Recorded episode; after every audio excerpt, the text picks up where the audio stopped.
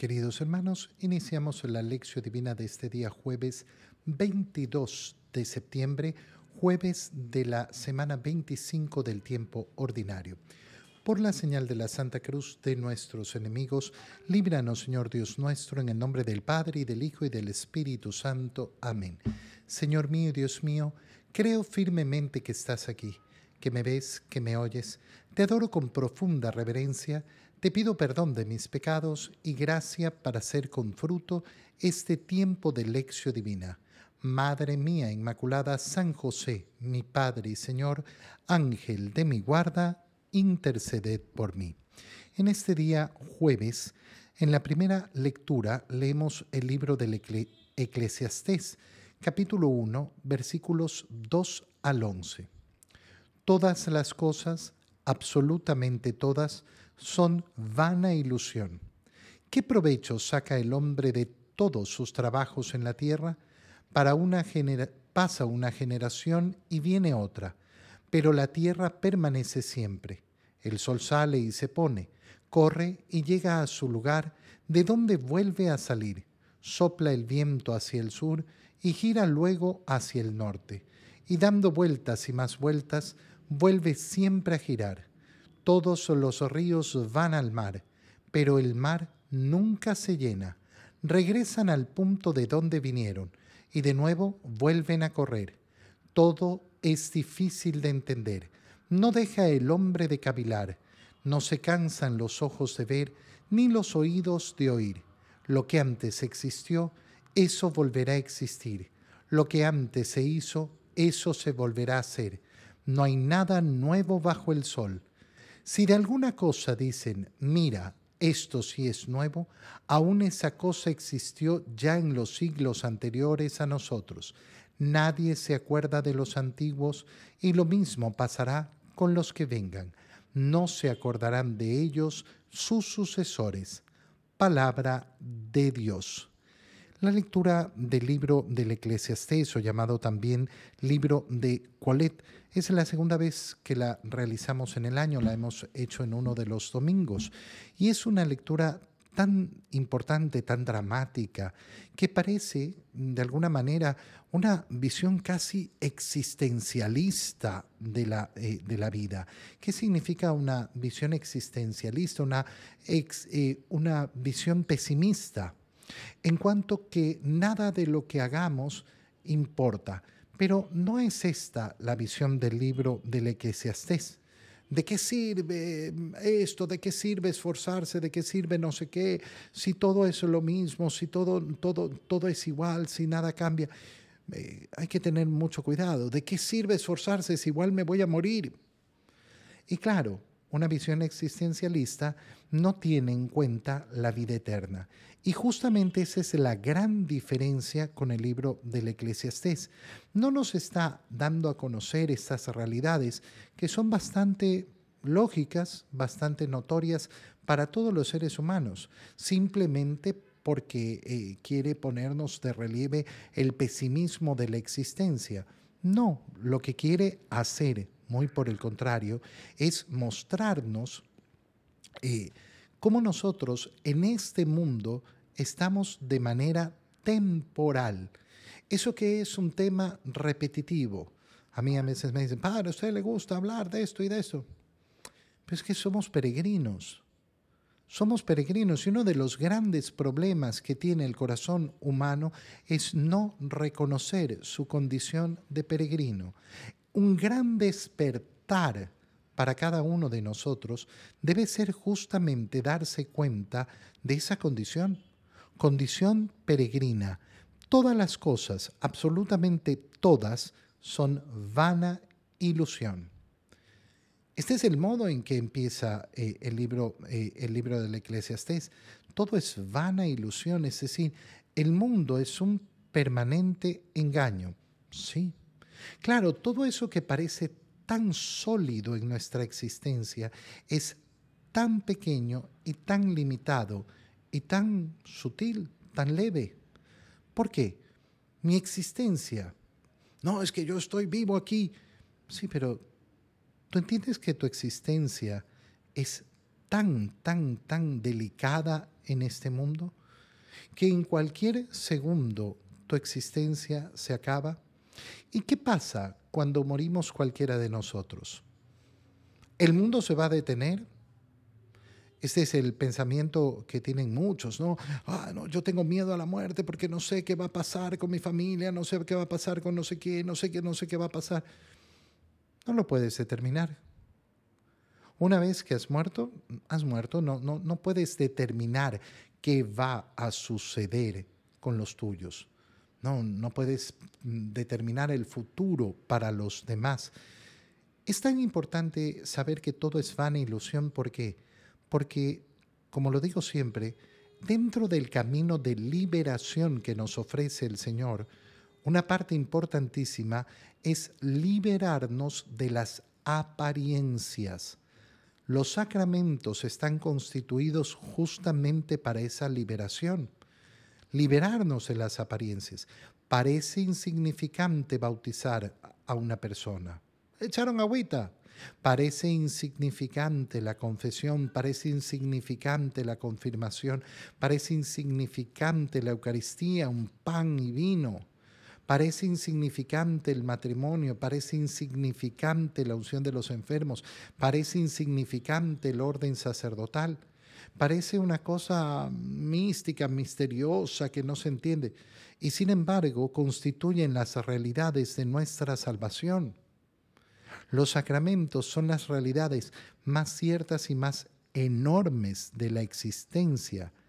¿Qué provecho saca el hombre de todos sus trabajos en la tierra? Si un hombre tiene el corazón efectivamente en querer constituir su existencia, el motivo de su existencia, para dejar huella en la tierra, para cambiar los destinos de la humanidad, para... Bueno, ¿Qué provecho? ¿Qué provecho sacas de tu trabajo? El trabajo es necesario, el trabajo tenemos que realizarlo bien, sí, por supuesto.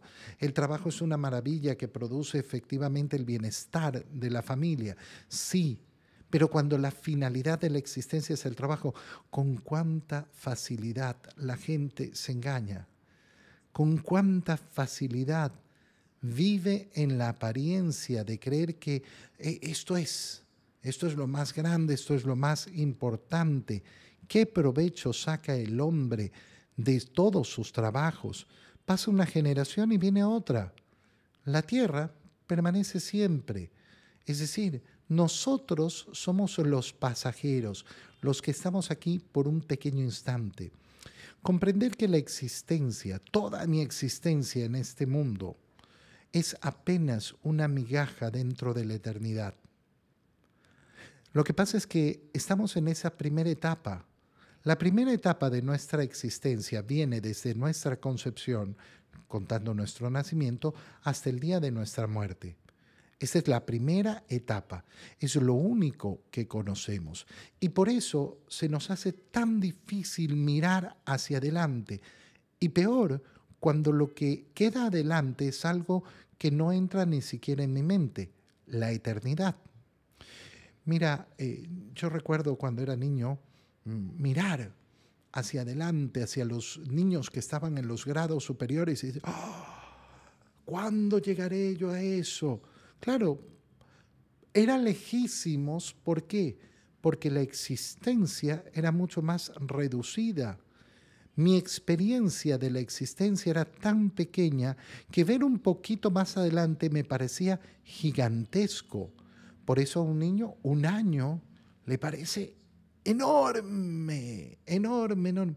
Y en la medida que van pasando los años, uno dice, ah, un año más, un año más, solo un año. Imagínate cuando tengamos en posesión la eternidad.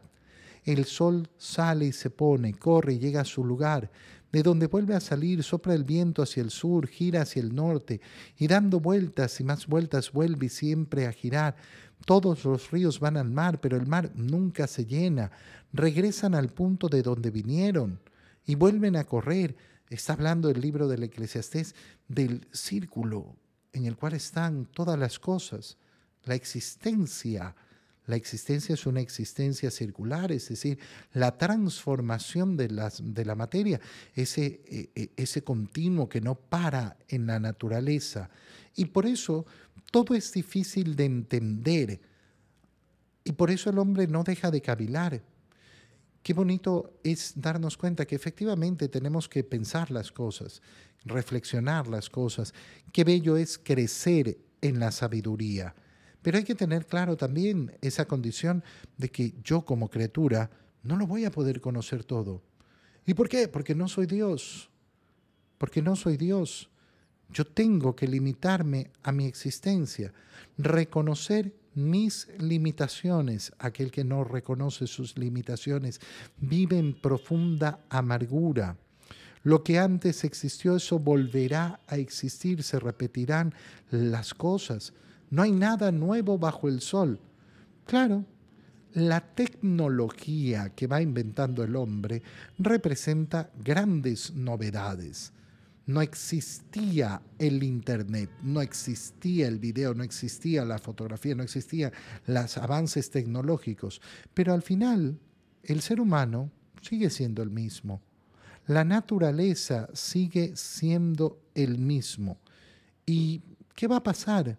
Mira, nadie se acuerda de los antiguos y lo mismo pasará con los que vengan. Pensar que yo voy a transformar la existencia de las cosas, no, ten mucho cuidado. Esa madurez que cada uno tiene que procurar en su vida nos debe llevar a ocupar con felicidad nuestro puesto. A ocupar con felicidad nuestro puesto. No es que yo quiero otra existencia. Esta es tu existencia. Esta es tu existencia. La felicidad tiene como punto de partida la aceptación de la realidad. Quien no logra aceptar la realidad siempre va a vivir frustrado. En el Evangelio, leemos el Evangelio de San Lucas, capítulo 9, versículos 7 al 9. En aquel tiempo, el rey Herodes se enteró de todos los prodigios que Jesús hacía y no sabía a qué atenerse, porque unos decían que Juan había resucitado, otros que había regresado Elías y otros que había vuelto a la vida uno de los antiguos profetas. Palabra del Señor. ¿Qué ocurre en ese pasaje del Evangelio? Se nos presenta al rey Herodes eh, pensando eh, pensando, no sabía qué pensar, se enteró de todos los prodigios que Jesús hacía y no sabía a qué atenerse. ¿A qué atenerse por qué? Porque unos decían que Juan había resucitado, otros que había regresado Elías, otros que había vuelto a la vida eh, uno de los antiguos profetas. Mira, ¿qué es lo que sucede en una situación como esta? La gente puede hablar y puede decir tantas y tantas y tantas cosas. Yo voy a preguntar a la fuente, ¿cuántas veces nos quedamos como Herodes? Eh, así, ay, no, no, no, no, no sabía qué eh, hacer, no sé a qué atenerme. ¿Por qué? Es que unos dicen y otros dicen, ¿has ido a la fuente? Si Herodes estaba interesado en saber quién era Jesús, ¿por qué no se acercó a él? ¿Por qué no se acercó a él? Oye, qué impresionante es. ¿Cuántas veces nos dejamos llevar solo por lo que dicen los demás? Y no vamos a la fuente, cargados de miedos, miedos, miedos, miedos. Esto ocurre en todo tipo de situaciones relación eh, entre esposos. Eh, pregúntale a tu esposo. no, es que no sé qué pensará. Pregúntale a tu esposa. No, es que no. Entonces, eh, ¿qué escucho? Escucho lo que se dice, lo que dice el mundo, lo que opinan los amigos, las amigas. Vean a la fuente. Es que no sé cómo abordar este tema con mi hijo, no sé a qué atenerme. Siéntate y conversa con él. Pregúntale, habla con sinceridad, con sencillez, sin darle vueltas, sin juicios preestablecidos. Comunícate. ¿Cuántos pleitos familiares, cuántos problemas, cuántas divisiones, por lo mismo, por no ir a la fuente. Ya para qué vamos a hablar del tema de la desinformación. ¿Cuántas personas, eh, no es que eh, apareció en la prensa, o peor todavía, me llegó por WhatsApp un mensaje, y de acuerdo a eso ya establecieron la realidad. De acuerdo a una mala información, a una información dudosa, ya establecieron que ellos conocían la realidad. Esto es tremendo, verdaderamente tremendo, porque nos muestra un modo de actuar tan pobre, tan, tan pobre. El no querer saber las cosas, el no querer acercarnos para conocer qué es, qué es la realidad, cuál es la realidad. Herodes no sabe qué atenerse además, ¿por qué? Porque tiene miedo. Miedo al saber de todo el mal que ha hecho. Miedo al saber que ha mandado a matar a Juan el Bautista. Y entonces no sabe a qué atenerse. ¿Será que se está produciendo una revuelta? ¿Será que...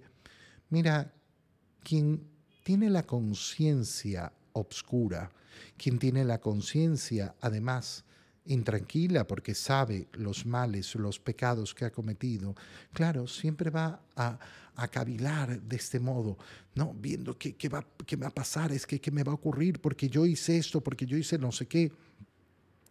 Y entonces, claro, eh, no camina el camino de la redención. Yo sé que he hecho mal, pide perdón. No, pero es que no es suficiente. Pide perdón no, no vas a reparar el mal que has hecho, pero por lo menos vas a mostrar con humildad que estás arrepentido. Pedir perdón. Yo lo tengo que preguntar muchas veces en el confesionario, cuando me cuentan sobre pleitos y peleas y diretes y que no sé qué que se han eh, producido. Y pregunto, ¿y pediste perdón? Eh, no, chusa. Pero si no pediste perdón a la persona que has ofendido, eh, significa que no hay un arrepentimiento verdadero.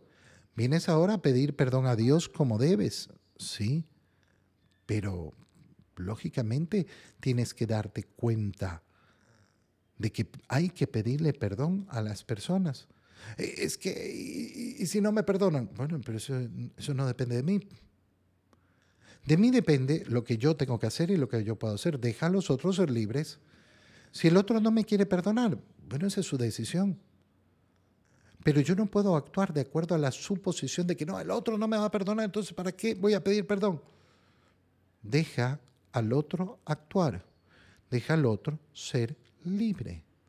Te doy gracias, Dios mío, por los buenos propósitos, afectos e inspiraciones que me has comunicado en este tiempo de lección divina. Te pido ayuda para ponerlos por obra. Madre mía Inmaculada, San José, mi Padre y Señor, Ángel de mi guarda, interceded por mí. María, Madre de la Iglesia, ruega por nosotros. Queridos hermanos, que tengan todos un muy feliz día.